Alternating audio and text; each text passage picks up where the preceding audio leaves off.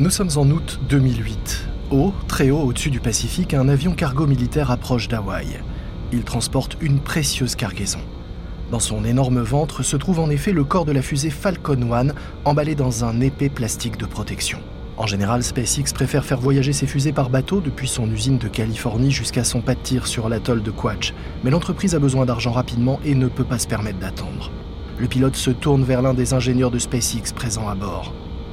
Nous débutons notre descente vers Hawaï, monsieur Altan. Bulent Altan est là pour donner un coup de pouce à SpaceX. L'homme à la petite barbichette noire est un expert en électronique aéronautique. Alors que l'avion commence à descendre, il entend un bruit anormal. C'est quoi ça? On dirait quelque chose dans la soute à l'arrière. Altan bondit de son siège et court vers la soute. Il a peine à croire ce qu'il y découvre. On dirait que la carlingue du Falcon One a été comme écrasée par une immense main invisible. Altan retourne en courant vers le cockpit. Remontez Remontez tout de suite et reprenez de l'altitude La pression atmosphérique écrase la fusée Au fur et à mesure que l'avion descend, la pression de l'air dans la soute augmente. Mais l'enveloppe hermétique du Falcon 1 empêche la pression à l'intérieur de la fusée d'augmenter. Résultat, en descendant, la pression extérieure plus forte écrase la carlingue du lanceur, comme une brique de jus de fruits s'écrase quand on aspire la boisson à la paille. Le pilote redresse donc l'avion et reprend de l'altitude afin de ramener la pression dans la soute au même niveau que la pression de l'air emprisonné dans la fusée. Le bruit s'arrête. Le pilote regarde Altan. Et maintenant, nous avons du carburant pour voler encore quoi? 30 minutes, pas plus. Vous auriez un couteau? Un couteau? Oui, pour ouvrir l'enveloppe de la fusée afin d'équilibrer la pression avant d'entamer la descente. Si nous n'y arrivons pas, la fusée sera inutilisable une fois au sol. Euh. J'ai juste un couteau suisse. À l'aide de ce simple couteau suisse, l'équipe de SpaceX attaque le sarcophage de plastique de la fusée, coupant, sciant, déchirant l'enveloppe un peu partout. Puis, ils saisissent des clés et commencent à desserrer des boulons qui maintiennent entre eux les panneaux de la fusée. En créant ces ouvertures, la pression parvient à s'équilibrer entre la fusée et la soute de l'avion. Et l'avion peut finalement se poser. À la lumière des projecteurs de l'aéroport, Altan inspecte les tôles froissées de la fusée et il est vraiment inquiet. Quel bordel Un de ses collègues acquiesce. Ah, tu m'étonnes, on aurait dû s'en tenir au bateau. Bon, euh, c'est toi qui préviens Elon ou je dois le faire? C'est pratiquement une mission suicide. Elon Musk est un homme à bout de nerfs et qui s'enflamme facilement. D'autant que ces deux business, SpaceX et sa marque de voiture électrique Tesla, sont au bord de la faillite et ont englouti pratiquement toute sa fortune. Si cette fusée toute froissée ne parvient pas à décoller et à se placer en orbite, alors tout sera fini. Pour Tesla, pour SpaceX et pour Musk.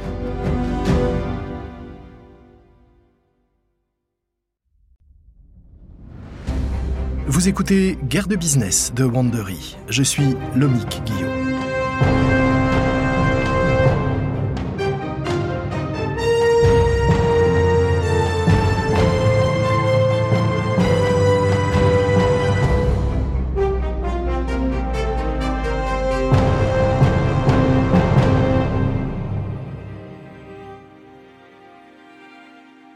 Dans le précédent épisode, SpaceX a tenté en vain de mettre une fusée en orbite, tandis que Boeing et Lockheed Martin ont formé une alliance pour décrocher le juteux business des satellites militaires américains.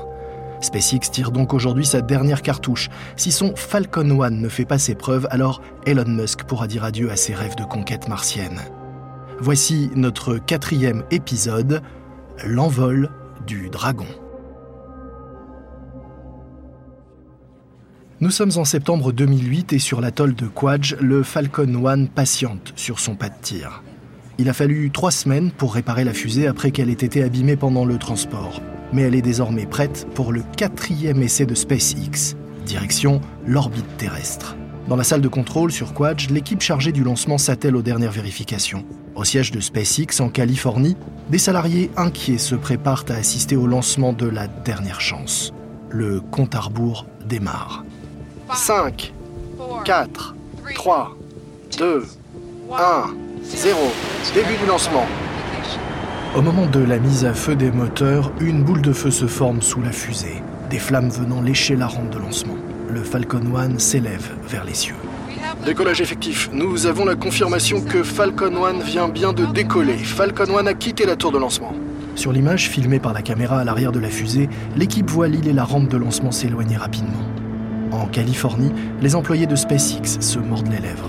La propulsion du premier étage est nominale. Le Falcon 1 atteint sans encombre Max Q, le point auquel la résistance de l'air et la gravité sont à leur maximum. Jusqu'ici, tout va bien. Mais maintenant, le premier étage de la fusée doit se détacher. C'est une étape délicate qui a déjà été deux fois fatale à SpaceX. Deux minutes et 30 secondes après le décollage, la séparation débute. Séparation du premier étage? La foule qui assiste à distance au lancement retient son souffle. Il regarde le propulseur du premier étage se détacher de la fusée et retomber vers la Terre. Séparation confirmée. Le moteur du deuxième étage se met alors en route et Falcon 1 poursuit sa route vers l'espace. La propulsion du deuxième étage est nominale. Au siège de SpaceX, les employés laissent éclater leur joie tandis que l'on commence à apercevoir l'arrondi de la Terre à l'écran. Après sept ans de lutte, de stress et de déconvenus, ils ont enfin relevé le défi. 9 minutes et 30 secondes après avoir quitté la Terre, Falcon 1 atteint son orbite et coupe ses moteurs, entrant ainsi dans l'histoire comme étant la première fusée entièrement développée par une entreprise privée à être mise en orbite. Pour SpaceX, ce premier vol réussi va tout changer. D'abord, cela fait taire les mauvaises langues qui prédisaient qu'Elon Musk allait se brûler les ailes et tout perdre dans sa course à l'espace. Ensuite, des clients autrefois méfiants commencent à demander à SpaceX combien cela coûterait de lancer leur satellite. Et surtout, désormais la NASA s'intéresse à SpaceX. En décembre 2008, l'entreprise signe ainsi un deal record avec la NASA, 1,6 milliard de dollars pour transporter du fret jusqu'à la Station spatiale internationale. Il y a juste un tout petit problème, la fusée. SpaceX a en effet conçu son Falcon 1 pour transporter de petits satellites. Mais les clients qui frappent désormais à la porte de l'entreprise veulent une solution bon marché pour envoyer leurs gros satellites en orbite. Pour pouvoir répondre à la demande et décrocher ses contrats, SpaceX met donc son Falcon 1 au rencard et se concentre sur la mise au point de sa fusée nouvelle génération le gros Falcon 9.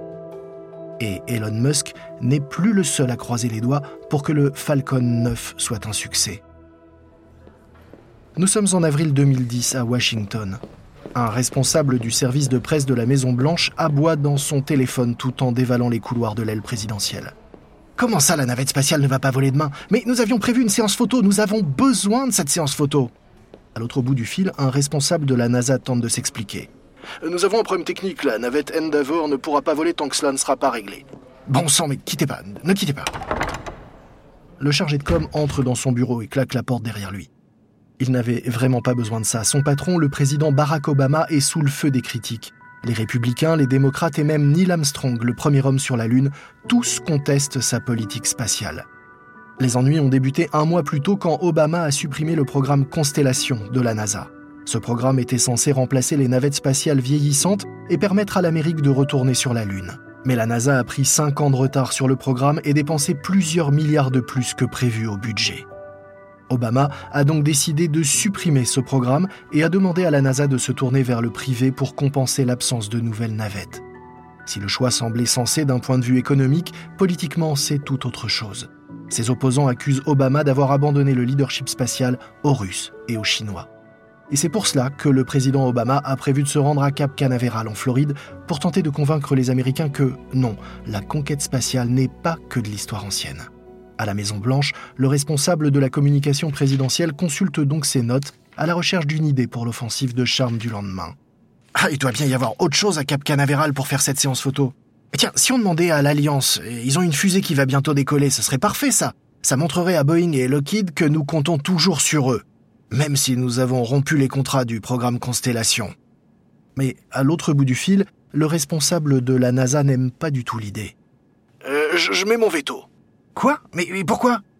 Cette fusée transporte un satellite top secret. Le Pentagone ne veut aucun média à proximité du site de lancement.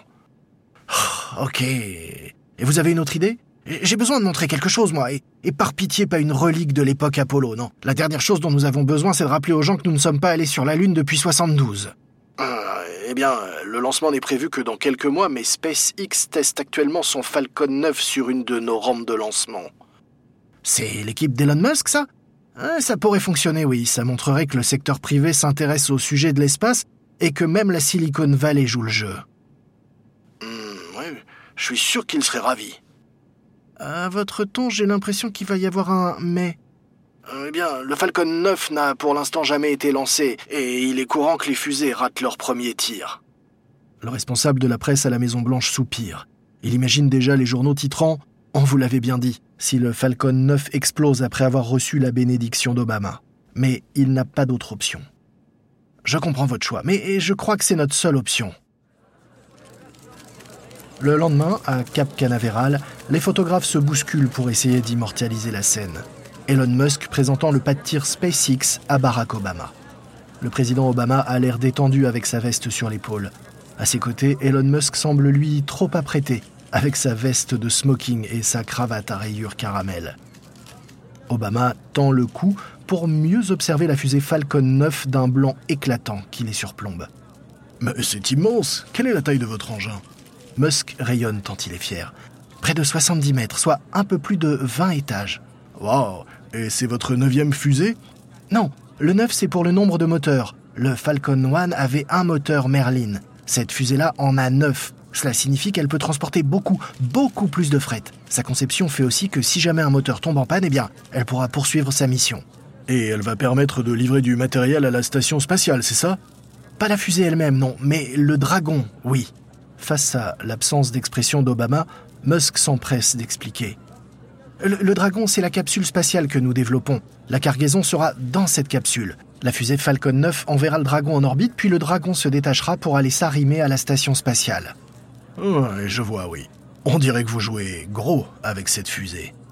Oui, c'est sûr, mais nous tiendrons nos promesses, je vous rassure. Vous avez eu raison d'annuler le programme Constellation. La NASA devrait se concentrer sur la conquête de Mars.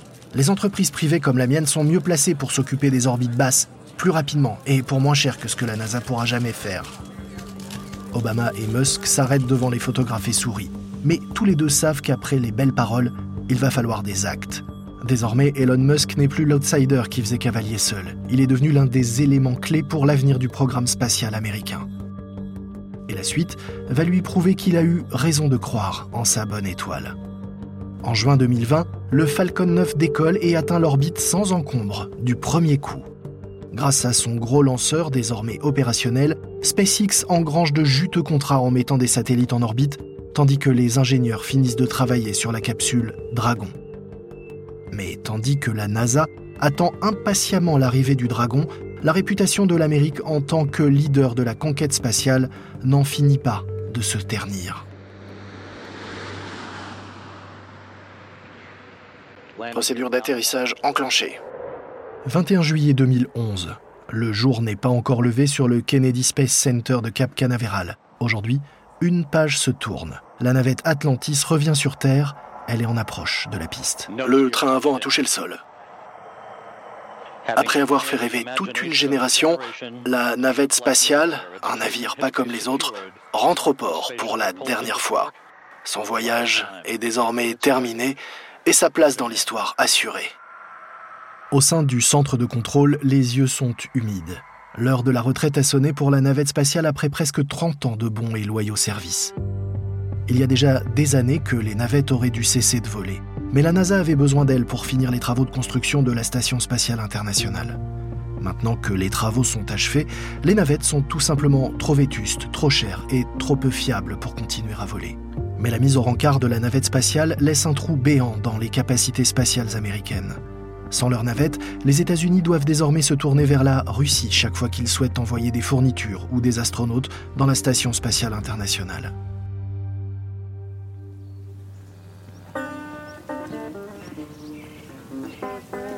Au cœur de l'été 2011, dans un ranch de l'ouest du Texas, deux cow-boys à cheval conduisent du bétail à travers le paysage desséché.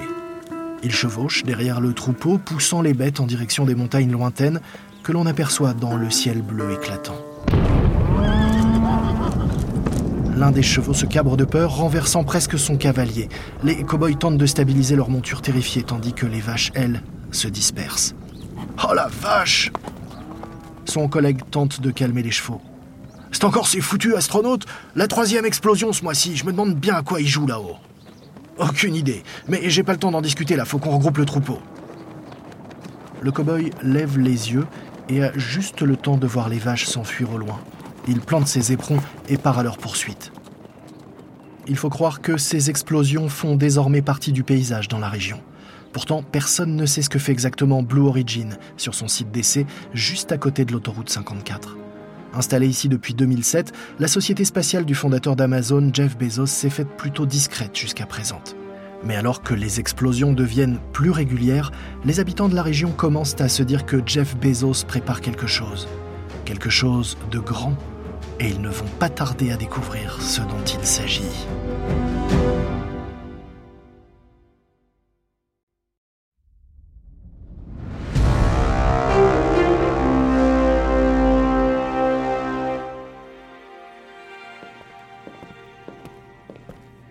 Sommes en décembre 2011 et au siège de Blue Origin à Kent, dans la banlieue de Seattle, Jeff Bezos guide Laurie Garver, directrice adjointe de la NASA, jusqu'à une salle de réunion. Je vous en prie, asseyez-vous. Vous savez, Jeff, j'ai été surprise et ravi que Blue Origin se soit porté candidat pour la dernière tranche du CCDEV. Le CCDEV est le programme de la NASA qui finance le développement d'engins spatiaux habités. Il a déjà financé SpaceX et Boeing à hauteur de 270 millions de dollars. Mais Blue Origin vient de décrocher 22 millions de financements. Je suis heureux que la NASA reconnaisse la qualité de notre travail sur le long terme, et j'aimerais vous en dire plus sur ce que nous faisons ici chez Blue Origin. Garver acquiesce.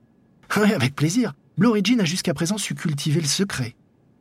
Oui, et c'était fait exprès. Nous développons une fusée suborbitale capable d'emmener des touristes jusqu'à la frontière de l'espace.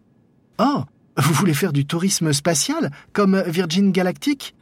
Au début de l'aviation, vous savez, les pilotes volaient de ville en ville pour faire faire des baptêmes de l'air et des acrobaties aériennes. C'était du spectacle, mais c'est ce qui a permis de développer l'aviation. C'est grâce à ces pionniers que l'on a pu multiplier les vols et les avions. Eh bien, de la même façon, moi je suis persuadé qu'aujourd'hui, le tourisme spatial peut contribuer au développement de l'aérospatial. Bezos marque une pause et sourit.